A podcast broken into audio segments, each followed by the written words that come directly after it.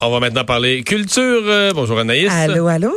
Alors, euh, on vient de parler d'un décès euh, avec Jean-Charles. Il y en a un aussi dans le monde de la chanson. Ouais, triste journée dans le monde tant du sport que de la culture. Donc, la chanteuse de rock set Mary Frederickson est décédée. C'est ce qui a été annoncé ce matin. On va entendre un extrait d'un de ses plus grands succès, Listen to Your Heart.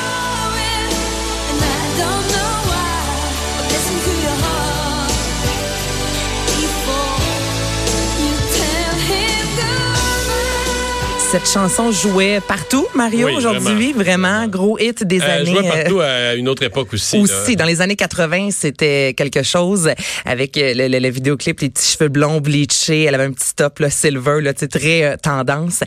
Et en fait, elle nous a quittés à l'âge de 61 ans, ce qui est extrêmement jeune, après 17 ans contre un cancer. Donc, la chanteuse, en fait, s'est fait soigner en 2002 pour une tumeur cérébrale.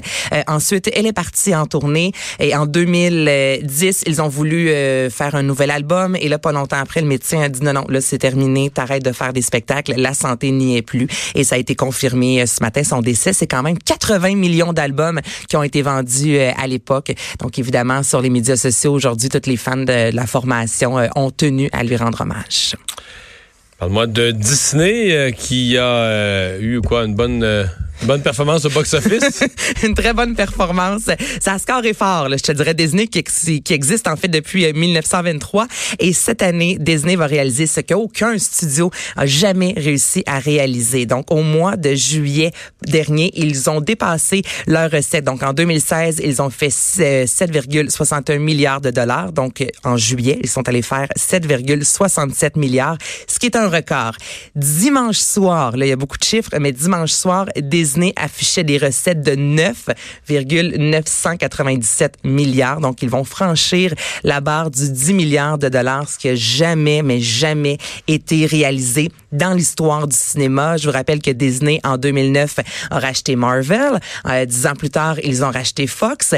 Disney, c'est quand même Avengers Endgame, qui est le film qui a rapporté le plus de sous dans l'histoire. Et là, on pense cette année, c'est Le Roi Lion. Euh, la princesse Parce que là, quand tu parles de, de, revenus au box-office, c'est des nouveaux films sortis cette année de En un an, ils vont avoir fait 10 milliards. Au box-office? Oui, en un an ce qui est incroyable au box-office. En recette, ça a juste aucun aucun sens et ça fait en sorte que Disney présentement euh, a, a 32% des parts sur le marché américain. Donc c'est vraiment au devant de beaucoup d'autres tels Warner Bros ou encore Universal. Donc ça va super bien pour euh, Disney. Là il y a Disney euh, Channel qui vient d'être lancé le Mais streaming. Disney Channel, moi ma, ma, fille la plus vieille s'est abonnée là, ouais. la sortie parce qu'elle avait vu un peu ce qu'elle avait J'avoue que j'ai été impressionné parce que moi-même, je savais pas. On dirait que je, je suis niaiseux. Puis toutes les marques, puis là, quand tu te mets à faire la liste, OK, Marvel, plus l'autre, plus l'autre, plus Fox. C'est une toile d'araignée. Quand on regarde là, ce que Disney...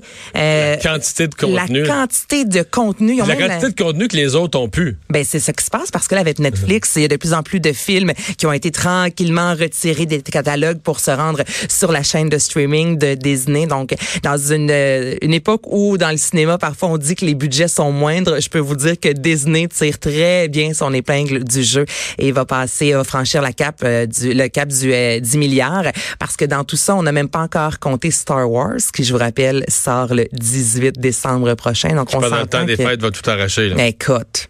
Écoute, il y a eu, je pense, huit bandes annonces là, depuis un an pour euh, nous, euh, nous garder en haleine. Il risque de se rendre à 10 milliards et demi, c'est pas Ah, c'est sûr que 11 milliards, c'est sûr qu'ils vont franchir la barre. Ouais, donc, c'est un record dans l'histoire du cinéma. Qu'est-ce que cette nouveauté sur Club Illico? Ruking? Est-ce que c'est la, la Ruking à Sherbrooke ou c'est une autre Ruking? C'est la vraie, la vraie? tu, connais, tu, connais, ton Québec. Tu connais oui, ton je connais mon Québec quand même. Mon Sherbrooke un peu. Tu connais ton Sherbrooke, Sherby Love.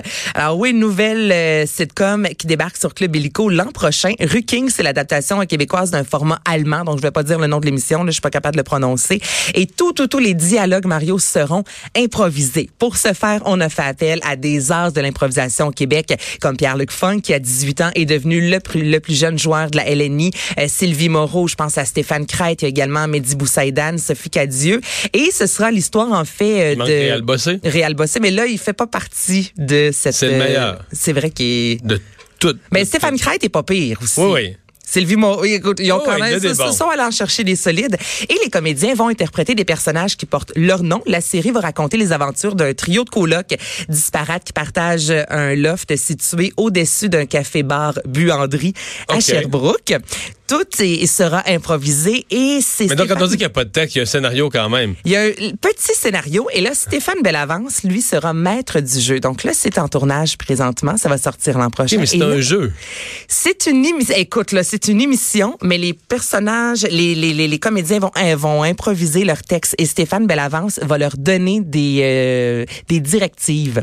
Tu comprends? Donc là, Mario, si c'est à ton tour de rentrer sur scène, quelques secondes avant, on va dire, là, Mario, tu dois interpréter le personnage de quelqu'un un peu chaud d'ail qui s'en va s'acheter un café. Là, tu quelques secondes, tu arrives et tu improvises. Donc oui, il y a quelque chose de concret. Donc les décors, on sait environ où s'en va l'émission, mais il va y avoir des rebondissements. Et c'est Stéphane Bellavance qui, lui, à l'aide d'oreillettes, va guider les euh, comédiens en leur disant un peu où s'en aller.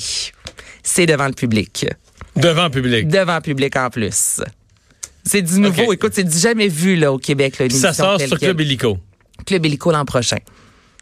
OK. Oui, c'est quelque intriguant, chose de là. nébuleux. Oui, c'est intriguant.